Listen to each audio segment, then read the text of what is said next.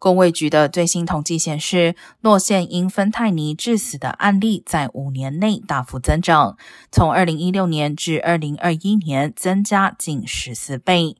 二零一六年时，在所有药物致死案件中，芬太尼仅占百分之十，而二零二一年时，这个数字上升至超过百分之五十。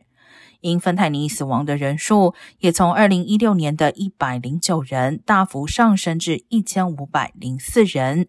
而因服用过量芬太尼前往急诊室就诊的人数，在二零一六年和二零二零年分别为一百三十三例以及五百四十二例，增幅也达百分之三百零八。